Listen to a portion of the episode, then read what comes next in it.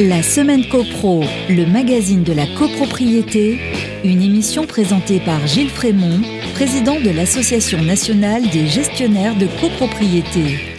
Bonjour à tous, bonjour à tous, très heureux de vous retrouver. J'espère que vous allez bien. Vous écoutez votre émission copropriété. Bienvenue dans la semaine copro sur Radio Imo.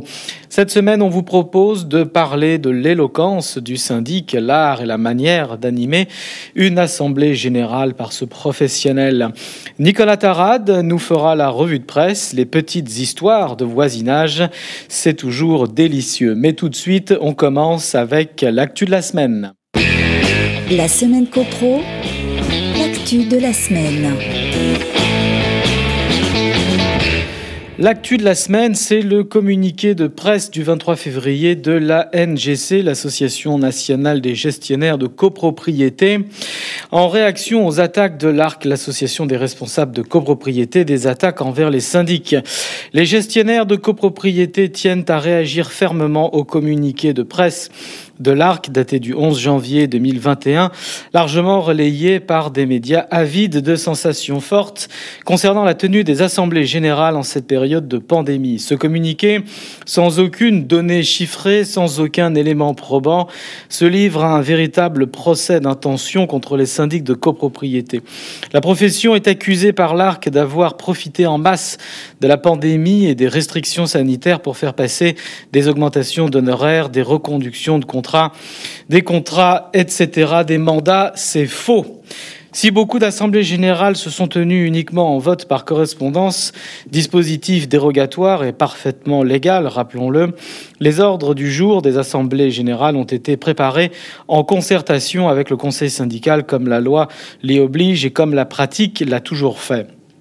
Le formulaire de vote par correspondance renferme par ailleurs de nombreux défauts dans sa conception même par le législateur, exposant de la sorte les syndics destinataires et chargés de les enregistrer à des risques pouvant engager leur responsabilité. Formulaire incomplet, contradictoire, illisible.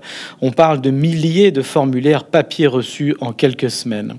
Si peu de professionnels ont eu recours à la visioconférence, c'est parce que les outils ne sont pas encore suffisamment adaptés que tous les collaborateurs n'ont pas pu être formés dans un délai aussi court et que de nombreux copropriétaires, le plus souvent âgés, ne sont ni équipés ni préparés à un tel bouleversement de leurs habitudes. Une assemblée générale de copropriété est par ailleurs entourée d'un formalisme légal particulièrement lourd et à fort risque contentieux. Il ne s'agit donc pas d'improviser une simple réunion Zoom, comme beaucoup le pensent ou le laissent entendre. En outre, si quelques assemblées générales n'ont pas pu se tenir durant cette période de crise sanitaire, qui est encore loin d'être finie, ce n'est d'abord qu'une minorité d'entre elles. Et cela peut aussi être le résultat de blocages émanant du Conseil syndical lui-même. Mais l'arc ne fait pas dans la nuance. Nous rappelons que le gouvernement impose le télétravail aux entreprises et à leurs collaborateurs, ce qui accroît considérablement les difficultés pratiques pour tout un chacun.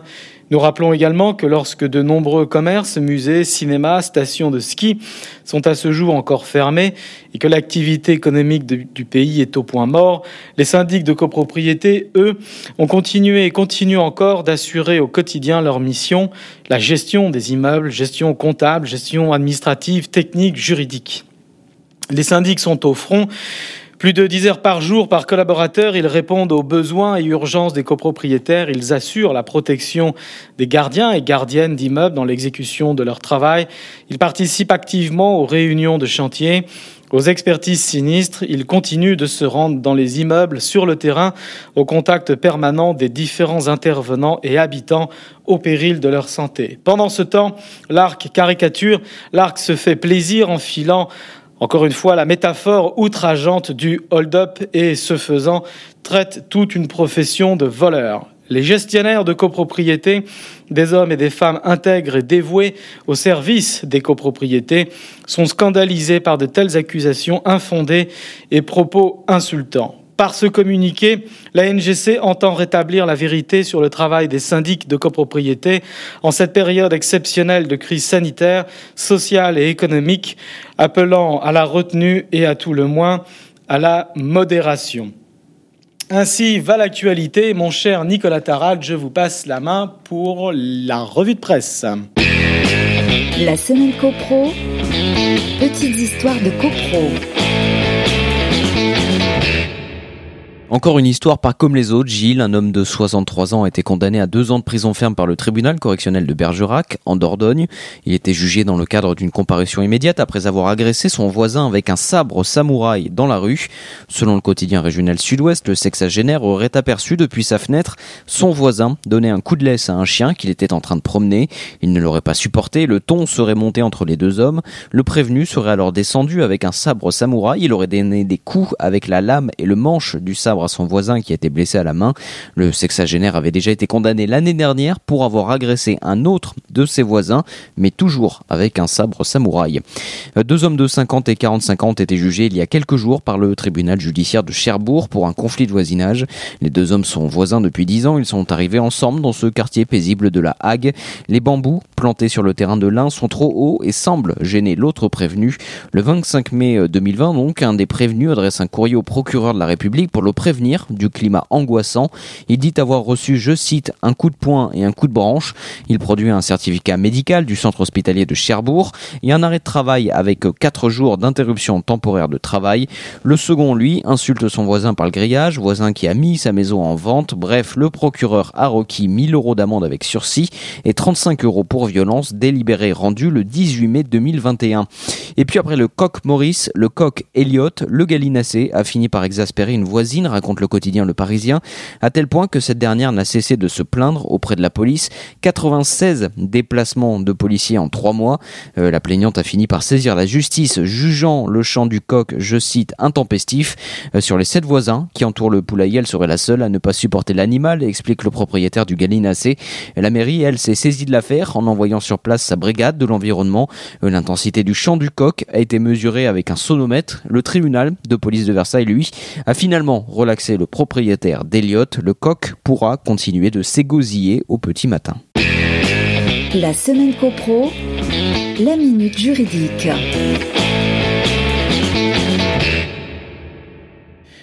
L'éloquence du syndic.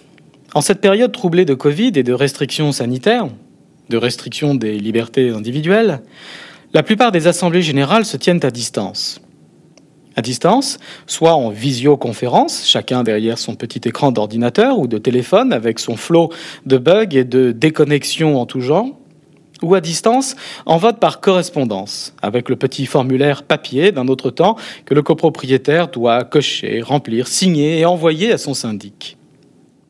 Les assemblées générales en présentiel, comme on les appelle maintenant, comme s'il fallait le préciser, comme si elles n'étaient plus la norme, commence à manquer aux gestionnaires de copropriété.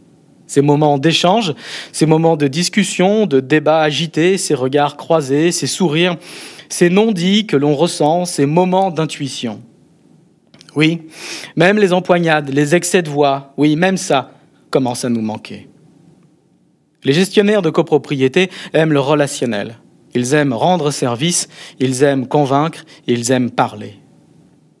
L'Assemblée générale des copropriétaires, elle reflète la société. Des gentils, un méchant, un meneur, des seconds et une masse de suiveurs. Assis, face à la foule, le syndic, seul. Parfois boxe des accusés, mais plus souvent une estrade. Le syndic parle. Les gestionnaires de copropriété ont l'art et la manière de convaincre. Puisqu'on ne l'enseigne plus à l'école, ils apprennent la rhétorique sur le tas et s'en servent. Que vous parliez fort ou que vous parliez doucement, prononcez vos mots distinctement, tranquillement, la voix claire.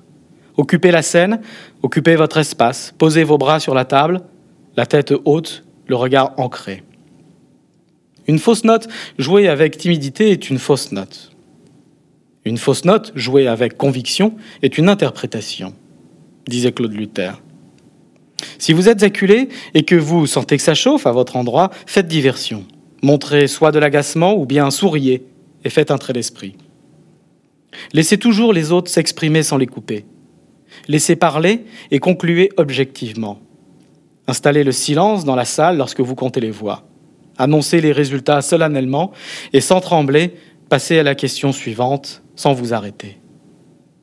La copropriété est une petite société avec ces temps de crise et de prospérité, ces rivalités, ces amitiés, ces jeunes pousses qui émergent et ces présidents déchus.